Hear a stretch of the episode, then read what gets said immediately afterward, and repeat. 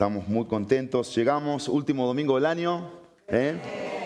Gloria a Dios que podamos estar como familia reunidos en su casa este domingo 25 de diciembre, último domingo del 2022. Y cuánto el Señor este año ha sido para nosotros, ¿no es así? ¿Cuánto? ¿Cuánto, cuánto significa nuestro Dios para la IBJ? Sin Él estamos perdidos. Con Él siempre tenemos dirección. Y reciban saludos de la iglesia Victoria Bautista de Knoxville. Ahí estuve dos fines de semana compartiendo la palabra de Dios. Eh, tienen ahí también un, fuerte trabajo con las misiones. Y bueno, ahí hubo un, proyecto y, fuimos invitados. Y fue un lindo tiempo de compartir, de crecer, de aprender y acá estamos de vuelta por la gracia del Señor con sus fuerzas renovadas en nuestro corazón para poder seguir hacia adelante, ¿no? A la meta que Dios tiene para su pueblo, para cada uno de nosotros. Estoy muy contento de poder verles este domingo, eh, después de varias semanitas de no estar acá. Y, y bueno, agradecido con el Señor porque Él siempre está con nosotros en nuestras salidas, en cada momento el Señor está presente y es tan notable. Agradecemos a Dios por eso. Y gracias a todos por sus oraciones, por acompañarnos. Son ellas las, que verdaderamente nos sostienen las oraciones y estamos muy agradecidos. Bueno, gracias a Dios que estamos terminando eh, una serie que comenzamos en el mes de diciembre. La serie se llama motiva tu alma? ¿Qué te inspira de Dios? ¿Qué te inspira de Dios? El primer domingo vimos el rasgo de la fidelidad de Dios. Dios es fiel y su fidelidad inspira mi alma. ¿Sí? Su fidelidad inspira mi alma. El segundo domingo vimos que Dios es bueno y la bondad de Dios es una motivación para nosotros cada día. La bondad de Dios y cómo nos compromete su bondad. El tercer domingo vimos el perdón de Dios. Nuestro Dios es un Dios que perdona. Pero quiero que recordarte en esta mañana que nuestro Dios es un Dios que perdona con propósito. Dios quiere que volvamos a Él en arrepentimiento. Ahí vas a poder experimentar el genuino perdón de Dios. No perdona a Dios para acallar conciencias. Ojo, ojo. No perdona para que nos sintamos bien. No, no, no. Eso es psicología barata. No se trata de sentirnos bien, se trata de sentirnos mal, ¿no? De eso se trata. El pecado nunca nos debe producir comodidad ni placer, todo lo contrario. Y hoy vamos a ver acerca del amor de Dios, fidelidad de Dios, bondad de Dios, perdón de Dios, amor de Dios. Toda esta serie ha perseguido un texto bíblico que está en el Salmo capítulo 46, acompáñenme. Salmo 46, versículo 10. Decíamos que esta serie perseguía esto. ¿Qué persigue? Esto persigue. Dice el Salmo capítulo 46, versículo 10. Estén quietos y sepan que yo soy Dios. Exaltado seré entre las naciones, exaltado seré en la tierra. Dios le manda siempre un mensaje a su pueblo. Dios quiere depositar en nuestras cabezas, en esta mañana, la importancia de prestarle oído y atención solo a Él.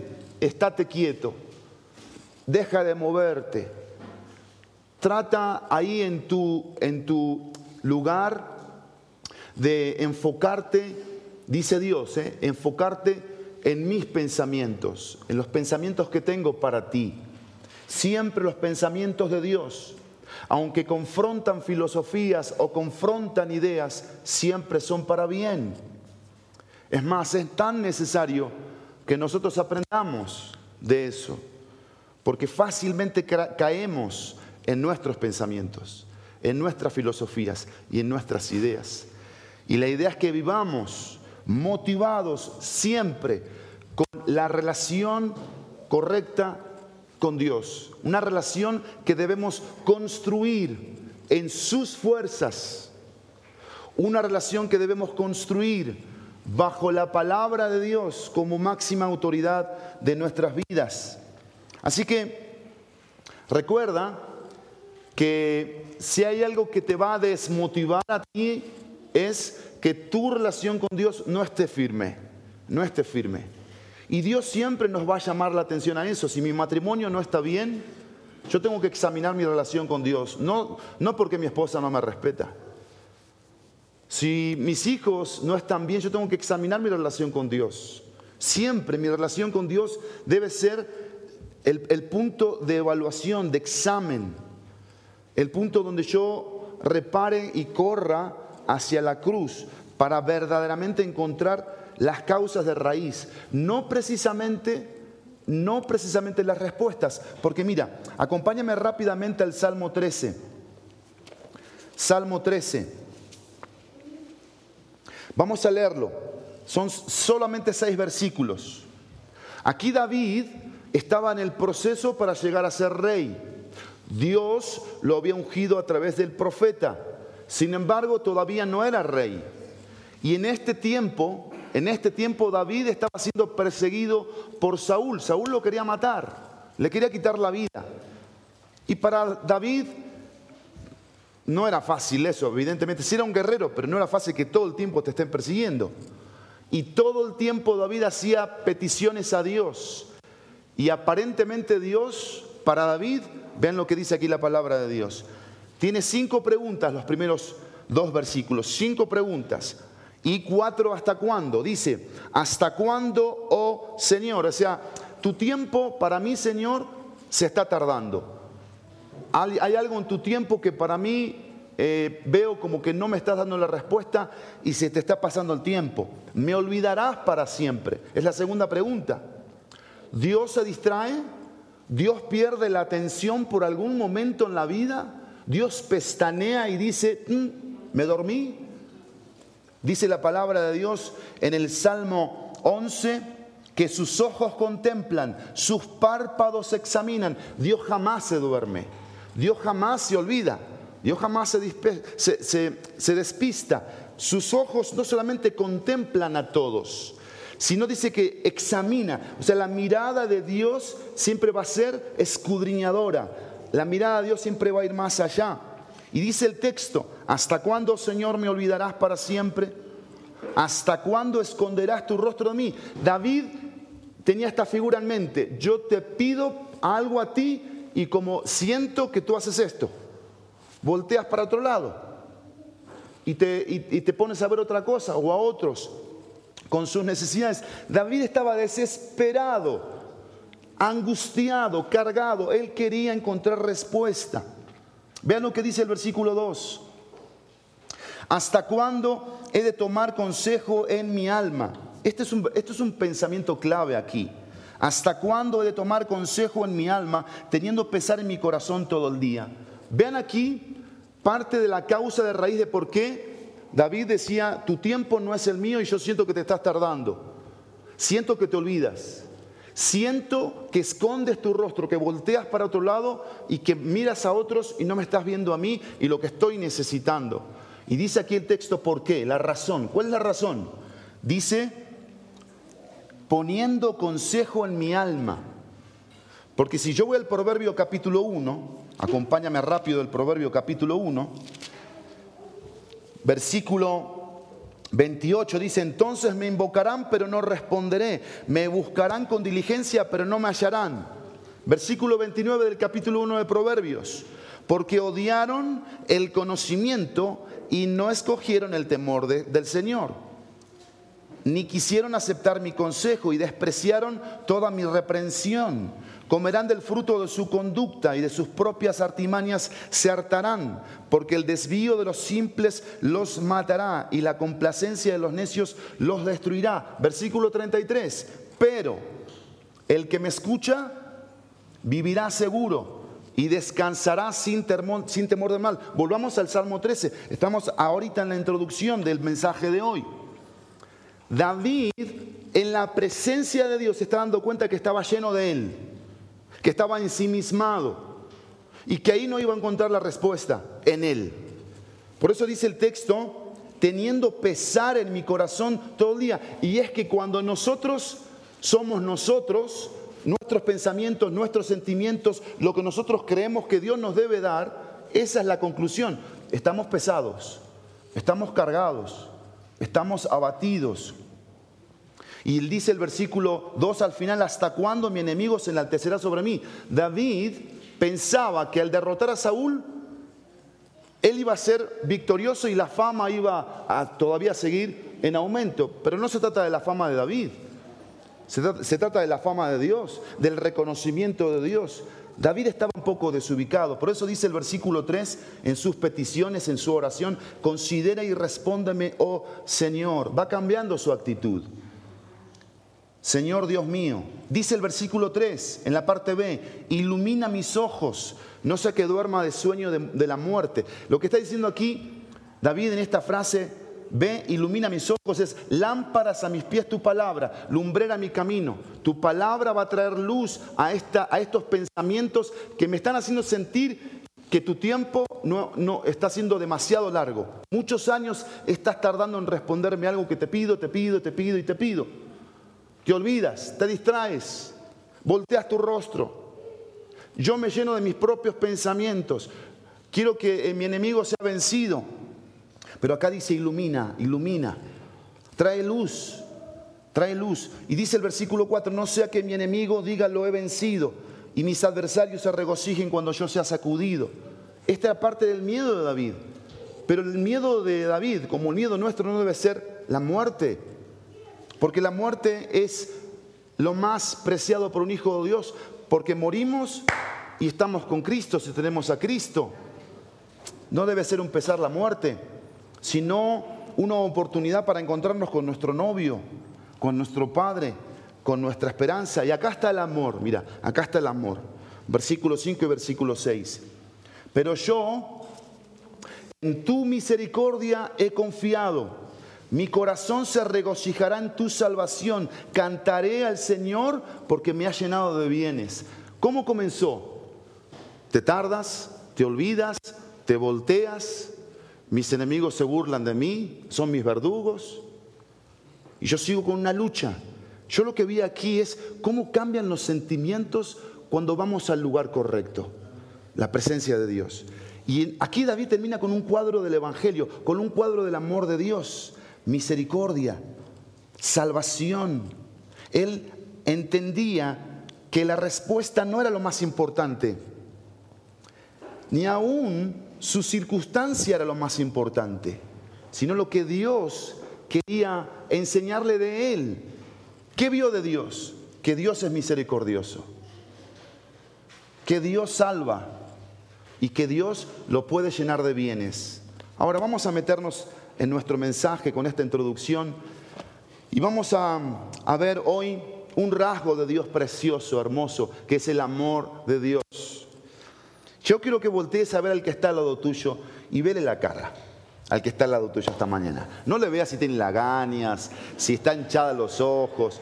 Velo, velo y, y fíjate, ¿tú, ¿tú lo ves que está amado por Dios? Lo ves y dices, no, yo lo veo a Luis esta mañana y lo veo realmente muy amado por Dios. No, veo a mi esposa, ella está por Dios reamada.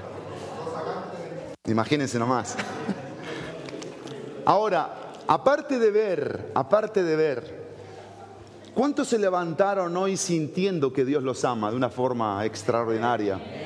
Así es, nuestro Dios nos ama, ¿sí? Y vamos a ver acerca del amor de Dios, este rasgo que debe motivar nuestra alma, debe inspirar nuestro corazón. Y yo, no, yo les quiero preguntar, ¿es posible entender el amor de Dios? Puede ser muy capciosa esta pregunta, puede ser un sí, puede ser un no, puede ser, déjame pensarlo. Está bien, todo es válido, un sí, un no, déjame pensarlo. Bueno, vamos a meternos en la palabra, ¿qué les parece? Vamos a la palabra, vamos a Efesios capítulo 3, vamos a leer dos versículos pero siempre es importante en, los, en, los, en el entendimiento de las cosas leer los contextos. Entonces vamos a leer desde el versículo 14 hasta el versículo 19 del capítulo 3 de Efesios, tratando de entender este rasgo de Dios. Dice el versículo 14, por esta causa. Pablo comienza el capítulo 3, versículo 1, mirá, 3.1, por esta causa. Evidentemente la causa, la causa que a Pablo lo motivaba a doblar sus rodillas era que el pueblo de Dios, en este caso de Éfeso, la iglesia de Éfeso, comprendiera, entendiera cuál era su posición en Cristo. Estamos en los primeros tres capítulos de Efesios. Y en cada capítulo del 1, el 2 y el 3, Pablo va a introducir en la mente de los de Éfeso esa posición. Habían sido elegidos, predestinados, habían sido en la riqueza de la, de la gracia y de la misericordia de Dios, sentado en los lugares celestiales. Toda bendición espiritual había sido derramada. En el capítulo 3, Pablo va, Pablo va a hablar de esa revelación, de ese misterio que era la iglesia, que ni aún los profetas comprendían o entendían. No, no, no, no, no entraba en su pensamiento que era realmente muy, muy privilegiado el de los profetas por la relación que tenían con Dios directa, ¿sí? Y por lo que Dios les transmitía para su pueblo, no, no estaba en su cabeza este, esta comprensión de la iglesia, lo que es la iglesia de Cristo, no un edificio, sino el cuerpo, con la cabeza que es, que es nuestro Salvador. Y Pablo por eso ora, y es la segunda oración. En el capítulo 1, él hace una oración, desde el versículo 18, mi oración es que los ojos de su corazón sean iluminados. Dice el versículo 18 del capítulo 1, para que sepan cuál es la esperanza de su llamamiento, cuáles son las riquezas de la gloria de su herencia en los santos. Y acá en el capítulo 3, versículo 14, dice, por esta causa, pues doblo mis rodillas ante el Padre de nuestro Señor Jesucristo. Padre, no está hablando de Padre diciendo que todos son sus hijos, ojo, somos hijos cuando creemos en lo que Él ha diseñado para que nosotros seamos salvos. Cuando la fe por la palabra de Dios nos hace prestarle oído a Dios. Hey, tu pecado te separa de mí. Lo que tú hagas religiosamente no va a alcanzar para quitar lo que te separa de mi gloria. La suficiencia es el sacrificio de mi hijo. Y mi hijo tiene que causar en ti un, un, un estremecimiento interno que te haga decir, ¿Qué, debo hacer, Señor, para ser salvo? ¿Cómo puedo heredar la vida eterna? ¿Cómo puedo, ¿Cómo puedo nacer de nuevo? Eso lo produce el plan de Dios para salvar a la humanidad. Y así Él es tu Padre. Y así Él es mi Padre. Y dice el versículo 15, de quien recibe nombre toda familia en el cielo y en la tierra. Este Padre, si tú eres su Hijo, aunque no nos conozcamos, podemos llamarnos hermanos. Somos parte de la familia, porque somos ciudadanos del mismo cielo y somos hijos del mismo Padre. Versículo 6, le ruego a ese Padre que nos hizo parte de la misma familia, que Él les conceda a ustedes. Fíjese lo que oraba Pablo por los creyentes, que debería ser mi oración, debería ser tu oración. Cuando yo termino esta oración que termina con un amén, en el versículo 21, yo debería preguntarme, ¿yo oro por esto? ¿Yo oro por esto? Porque si yo digo amén, yo tengo que ser parte de esto. Versículo 16, le ruego a Él que Él, Cristo, les conceda a ustedes conforme a las riquezas los recursos de su gracia, de su gloria, que son inagotables. Vean lo que dice el texto, conforme, no de sus riquezas, sino conforme. ¿Qué significa? Que son ilimitadas.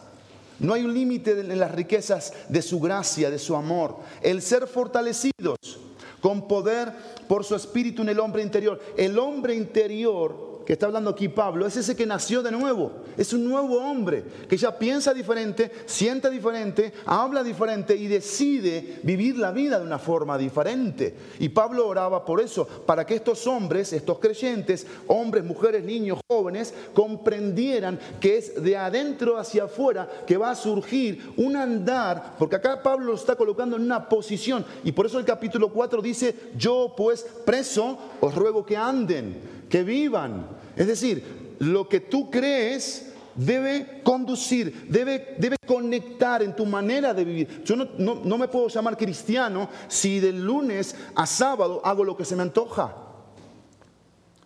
No me puedo llamar cristiano. Yo debo tener una conexión con su palabra todos los días. Debo tener una conexión con su reino, con lo que el reino de Dios establece. El reino de Dios establece que debemos buscarlo siempre primero, siempre primero, siempre primero. Y en eso está la conexión con el hombre interior. Evidentemente el hombre interior necesita ser fortalecido. En eso. No en que, en que yo tenga lo que me hace sentir cómodo y tranquilo. Que en mi casa todo esté bien, Señor. Que no se me salgan las cosas de control. Que no me falte este, sustento, economía, que no me falte para esto, para aquello. No, no, no, no. No es esa la dirección de Dios. Versículo 18, 17. De manera que Cristo, ven qué versículo, habite por la fe en sus corazones. No está hablando de que Cristo vuelva a ser salvo. Ya Cristo es tu Salvador.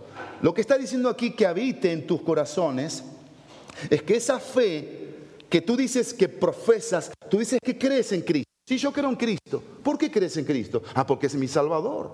Él murió por mí en la cruz. Él pagó por mis pecados. Él resucitó y está vivo y está en mi alma. Yo creo en Cristo. Bien, correcto. Pero no solamente es creer, porque los demonios también creen, sino es confiar. Y la fe de la que está hablando aquí es una confianza que te va a hacer absorber lo que Pablo está orando. Tú debes decir amén a esta oración. Porque acá está hablando de cómo se siente Cristo en el corazón. Y pone la idea de la siguiente, una pareja se va a casar y antes de casarse van a comprar una casita. Y entran a una casita y ven cómo está la casita. La sala está horrible, paredes grises, plateadas, la cocina es chiquitita, el patio de atrás está todo feo, horrible, el baño está, está roto, sucio. Entonces esta parejita compra esa casa y lo que empiezan a hacer es, bueno, quitan esa pared fea, la empiezan a pintar del color que les gusta, ¿sí? amplían la cocina, hacen un lindo jardincito atrás. Del baño también le hacen unos arreglos. Lo que estoy diciendo aquí y lo que está diciendo aquí es que Cristo internamente va proyectando su personalidad en nosotros.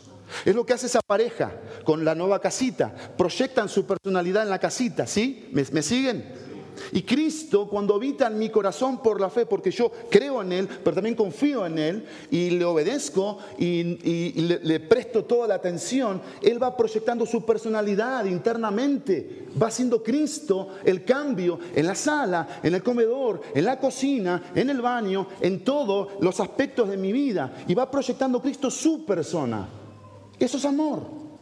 Eso es amor. Y por eso oraba Pablo de manera que Cristo habite por la fe en sus corazones. También ruego que, arraigados y cimentados en amor, ustedes sean capaces de comprender con todos los santos, capaces de comprender con todos los santos. Es decir, la capacidad va a venir cuando Cristo esté operando internamente, una capacidad que me va a hacer ver a mí la relación con Cristo de una forma diferente, distinta. ¿Por qué? Porque Cristo no solamente me conecta con su palabra, no solamente me conecta con lo que yo debo creer de su palabra, sino que Cristo me conecta con su cuerpo, con todos los santos. Es decir, la personalidad de Cristo internamente me va haciendo moldearme a su persona también a través de la iglesia. Claro que sí. Cristo usa su iglesia para proyectar su personalidad en mí.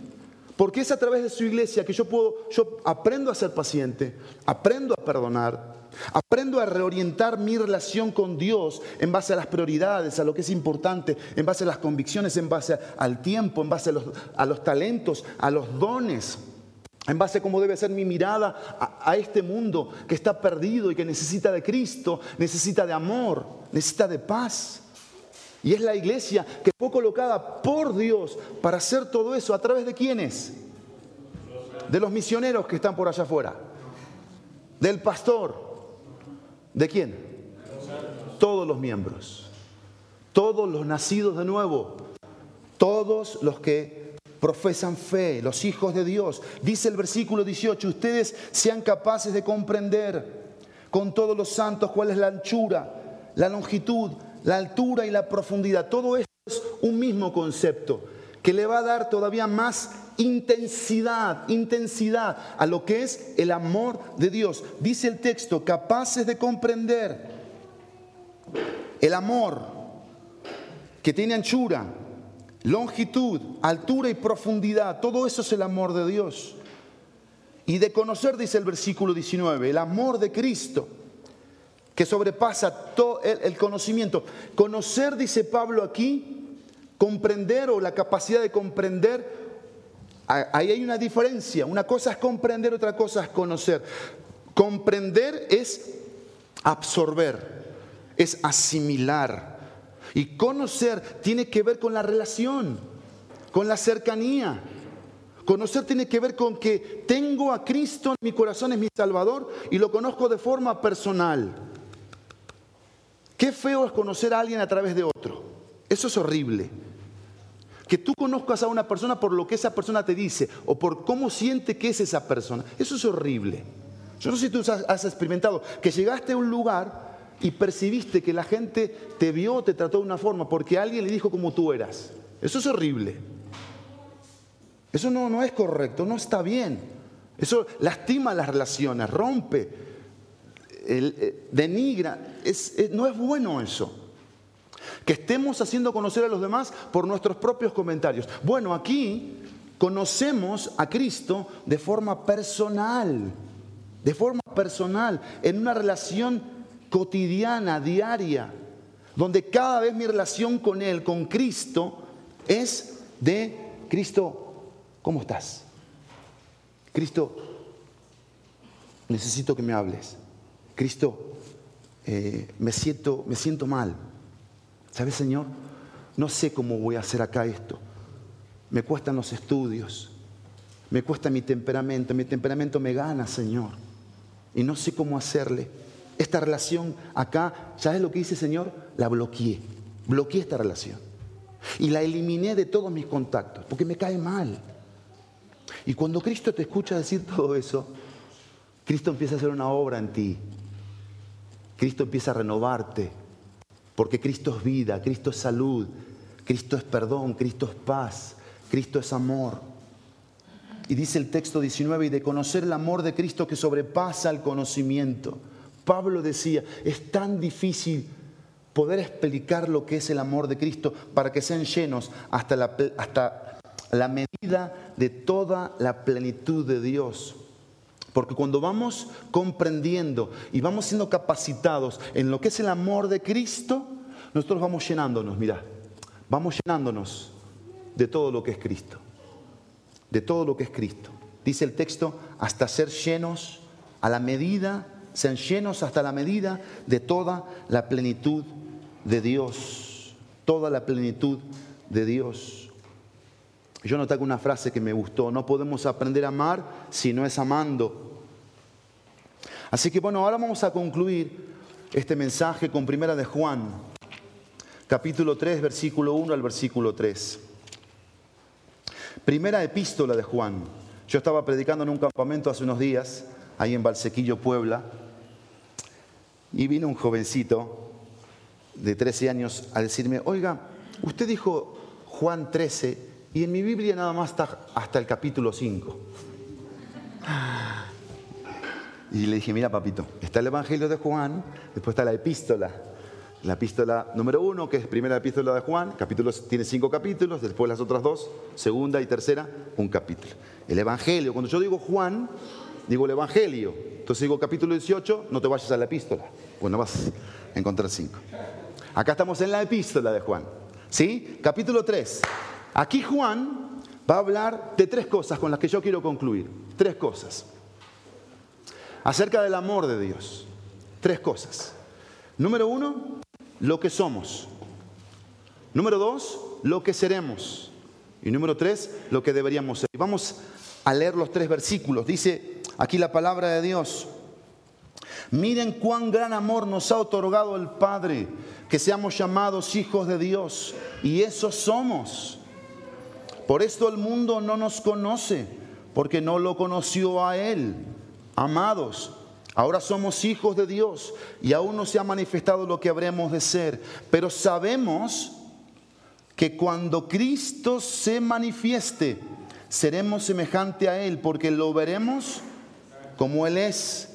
Y todo el que tiene esta esperanza puesta en Él se purifica así, como Él es puro. Lo primero, lo que somos. Si yo te pudiera dar otra, otra versión de este versículo 1, miren cuán gran amor nos ha otorgado el Padre, que seamos llamados hijos de Dios y eso somos, que fue la que leímos. ¿Sí? Acá está la otra versión. Mirad qué clase de amor tan peculiar y fuera de este mundo que el Padre ha derramado sobre nosotros. Qué clase de amor tan peculiar y fuera de este mundo. Eso define amor. Este no es cualquier amor del que estamos hablando.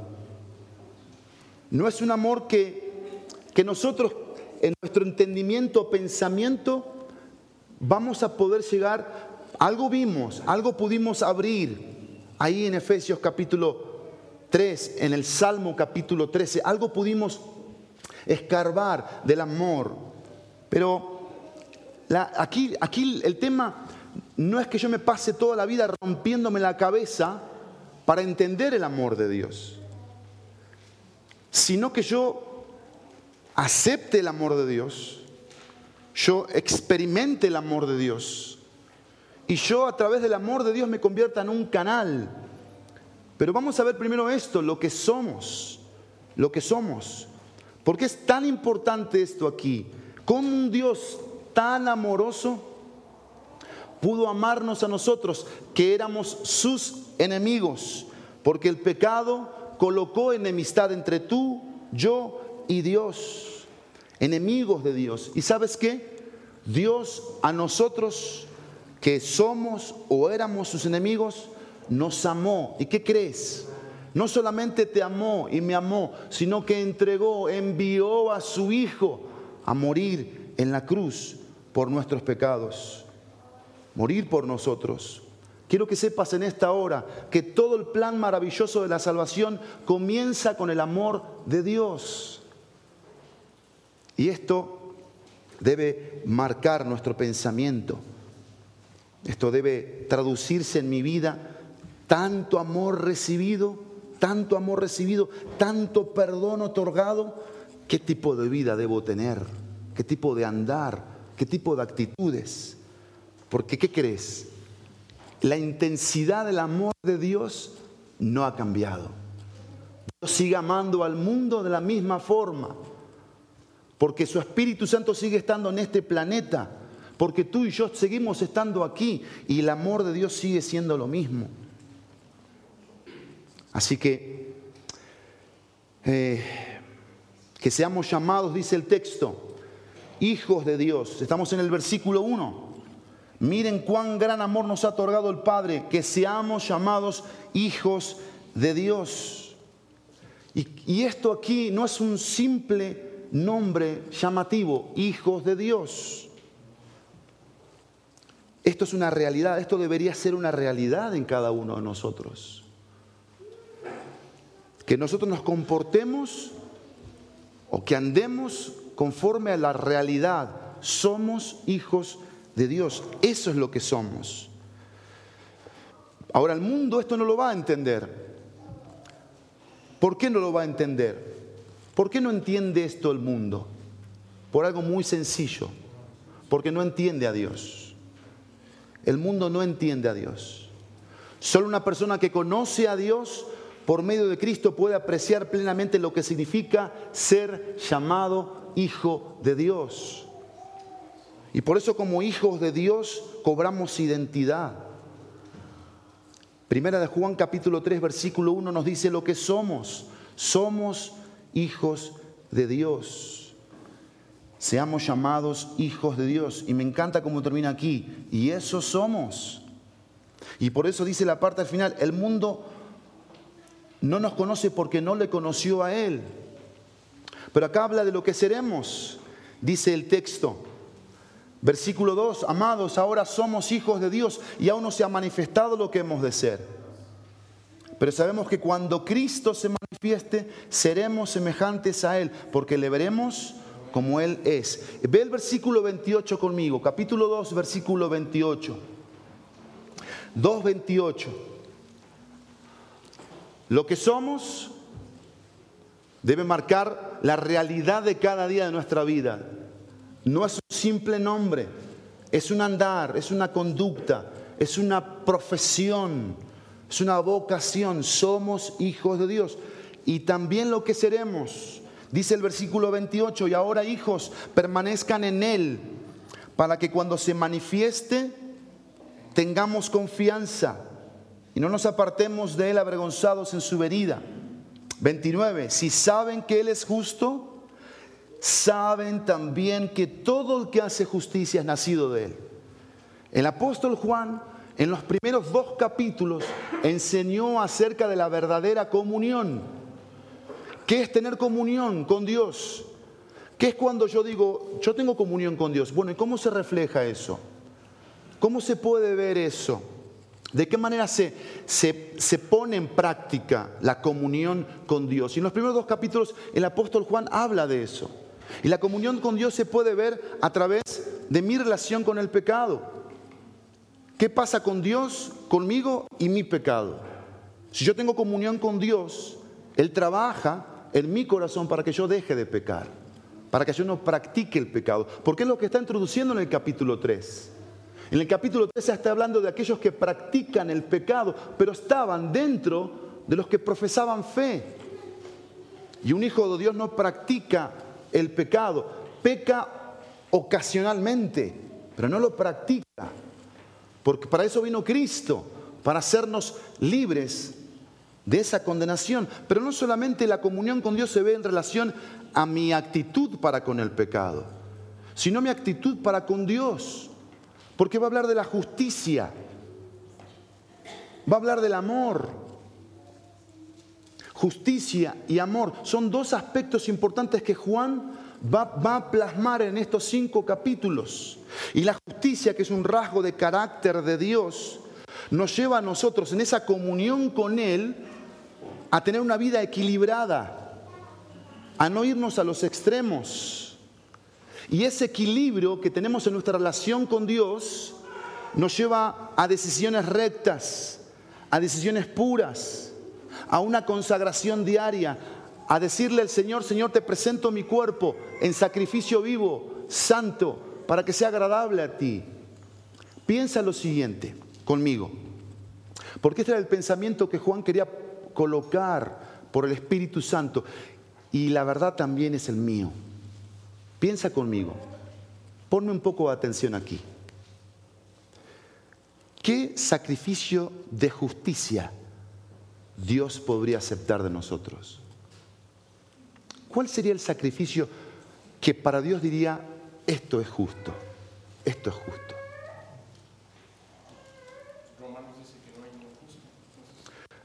No es justo ni uno, no, pero estamos hablando ahí de la salvación. Ya eres salvo. Ya tienes a Cristo en tu corazón. Ya fuiste justificado. Pero, o sea, lo que yo creo es que naturalmente no podemos tener justicia en nosotros mismos. No, no, eso no depende de ti. Depende de Dios. La justicia ya la aplicó Dios en la cruz. Él pagó tus pecados, pero tú ya tienes a Cristo, ya eres salvo. ¿Cómo, cómo Dios la, tengo, no la tengo escrita, la estoy acá pensando en el momento. ¿Cómo Dios podría aceptar de nosotros? Y diría a Él, esto es justo, esto tiene que ver con la justicia, esto que estás haciendo, este sacrificio, este, esta decisión que estás tomando, esta entrega que estás teniendo hacia mí. No estamos hablando hacia Dios, por supuesto, no hacia Pablo, hacia Dios. Este cambio que estás haciendo en tu vida me muestra un acto de justicia. Es eso.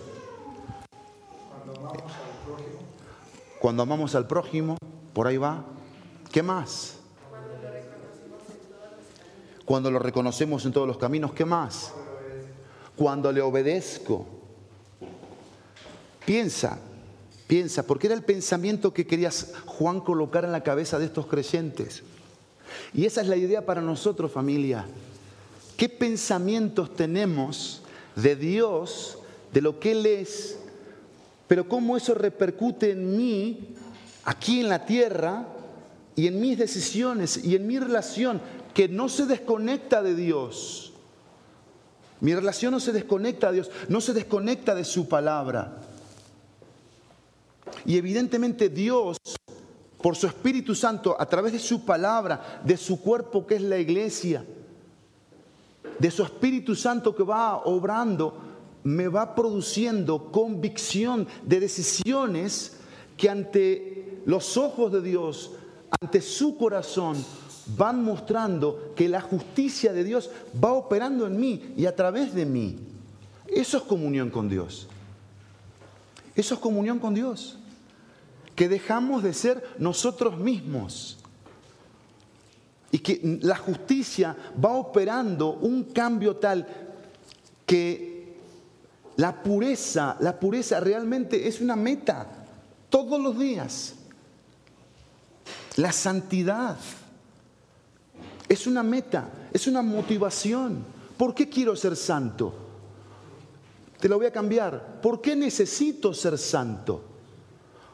Necesito ser santo porque quiero, quiero agradar, quiero corresponder, quiero atribuir, quiero mostrarle al mundo que Dios es verdad, que Dios existe, que la palabra de Dios es verdad, que lo que decimos, lo que proclamamos realmente sucede.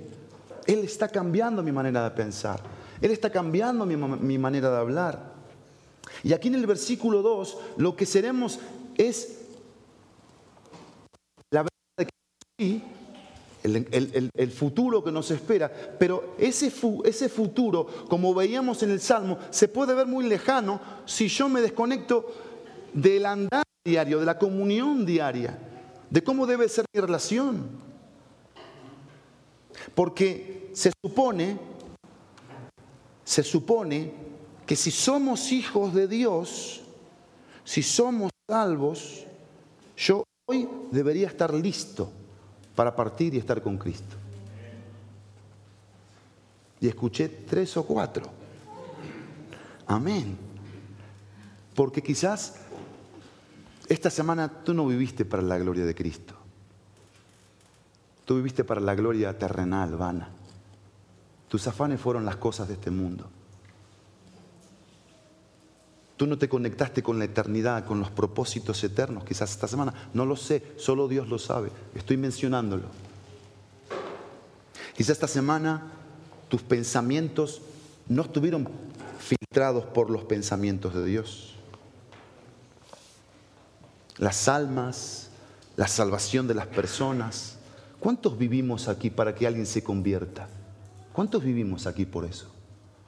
¿Cuántos sabemos que si yo respiro, no respiro para comer mejor o para vivir mejor? Respiro para que un alma más se convierta. ¿Cuántos viven así? ¿Cuántos viven para que la palabra de Dios deje de ser un libro que yo lo leo, pero para, para sentirme bien, para sentirme cristiano? Leo la Biblia para sentirme cristiano. No para que la palabra de Dios empiece realmente a ser una transformación y una renovación interna revolución, ese acomodo de, todo lo que está desordenado y es un caos. Y empieza realmente a decir, mi personalidad está cambiando. Yo dejé de ser un enojón, dejé de ser un mentiroso, dejé de ser un impuntual. Ya soy honesto, ya soy sincero, ahora soy responsable. Ahora me levanto acá porque sé para qué vivo, para quién vivo. Cristo, Cristo viene por nosotros. Y déjenme terminar con esto, porque esto es lo que debería ser el, el, el mandamiento de los 365 días de nuestra vida, el mandamiento. Versículo 3. Y todo el que tiene esta esperanza, ¿tienes esta esperanza? ¿Estás listo para morir hoy? ¿Estás listo para morir hoy? Como dijo un predicador una vez, yo no estoy listo para morir hoy, porque la verdad esta semana no gané ni un alma para Cristo. Llevo meses sin, sin cambiar. Me estoy acostumbrando, me estoy amoldando, estoy amando. El mundo me, me recoquetea. tengo una relación con el mundo, un romanticismo que tengo que hacer algo. es que es eso, es eso. Cristo está a la puerta de venir por su iglesia. ¿Qué pasa con su iglesia? ¿Cómo está su iglesia? Terminemos, terminemos. Dice el versículo 3, lo vuelvo a leer. Y todo el que tiene esta esperanza puesta en Él se purifica, así como Él es puro. Y aquí es donde hay decisiones que nosotros vamos tomando en la gracia y la misericordia de Dios. Porque nuestra ciudadanía está en los cielos, de donde también estamos ansiosamente esperando el Salvador, el Señor Jesucristo, el cual transformará el cuerpo de, la, nuestro estado de humillación en conformidad al cuerpo de su gloria. Filipenses capítulo 3, versículo 20 y 21. Hay esperanza y estamos seguros y no estamos desconectados de la esperanza, ni estamos desconectados de la realidad. ¿Cuál es la realidad? A ver, examen. ¿Cuál es la realidad? Lo que somos. ¿Qué somos? Hijos de Dios. Ya sé que somos pecadores, re pecadores. Es más, ¿qué hacemos acá, tú y yo? ¿Qué hacemos acá? la realidad es que somos lo que somos. Lo que seremos, semejantes a Él. Nos espera la vida eterna. Y lo que deberíamos ser, es lo último, lo que deberíamos ser. Yo quiero, quiero este, dar, contarte una pequeña historia para cerrar aquí. Porque Cristo va a retornar y deberíamos tener nuestra vida limpia. Amén. No, no dejemos de recordar el amor del Padre. Somos hijos de Dios. Esto a mí me llamó mucho la atención. Mira, quiero repetírtelo. Somos hijos de Dios porque el Padre nos amó y envió a su Hijo a morir por nosotros.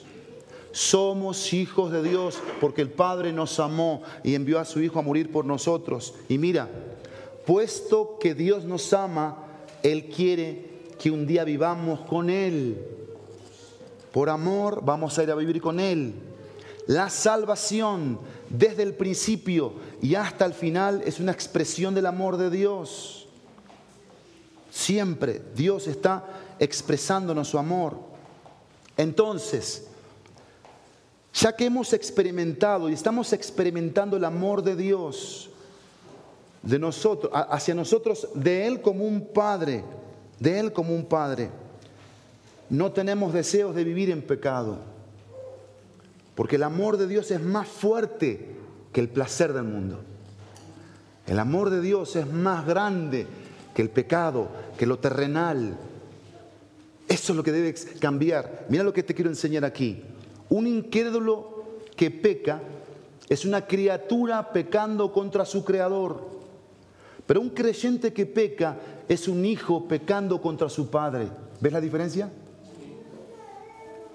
El incrédulo peca contra la ley. El creyente peca contra el amor.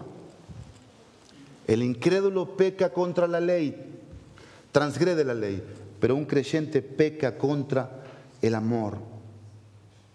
Esto nos recuerda el significado de la frase que se repite tan frecuentemente en la Biblia. ¿Cuál es esa frase? El temor de Jehová, el temor de Jehová. Esta, esta frase no sugiere que los hijos de Dios vivan en una atmósfera de terror, porque no nos ha dado Dios espíritu de cobardía, o sea, de temor, sino de poder, de amor y dominio propio. ¿Qué indica entonces? Que los hijos de Dios son reverentes para con el Padre y no le desobedecerán ni le probarán la paciencia de manera deliberada. Acaba la historia y con esto termino. Un grupo de jóvenes estaba disfrutando de una fiesta y alguien le sugirió que fueran a un cierto lugar para divertirse. Y la chica dijo así, preferiría que me llevaras a mi casa, dijo Julia al muchacho que había ido con él a aquella fiesta. A mis padres no les gusta ese lugar. ¿Tienes miedo de que tu padre te haga algo? Le preguntó una de las chicas sarcásticamente. No respondió Julia. No tengo miedo de que mi padre me lastime, sino que tengo miedo de lastimarlo yo a él. Ella entendía el principio de que un verdadero hijo de Dios, quien ha experimentado el amor de Dios, no tiene deseos de pecar contra ese amor. Amén. Oramos. Hay mucho que practicar esta semana a través del amor de Dios y de evaluarlo en nuestra vida. Padre, gracias por confiar en el poder de las escrituras que las hemos abierto en esta mañana. Tú viste, Dios, qué oídos estuvieron prestos a ti, Dios, y qué oídos no. Tú viste qué corazones estuvieron atentos a ti, Dios, y qué corazones no. Como también tú viste, Dios, qué vidas aquí presentes estuvieron pensando, evaluando, diciendo en, en sus lugares, ¿qué voy a hacer con tanto amor de tu parte hacia mi vida? ¿Qué decisiones voy a tomar? ¿Qué rumbos voy a tomar? Padre, yo te doy tantas gracias por tu amor, Padre. Gracias porque eres paciente. Gracias porque perdonas.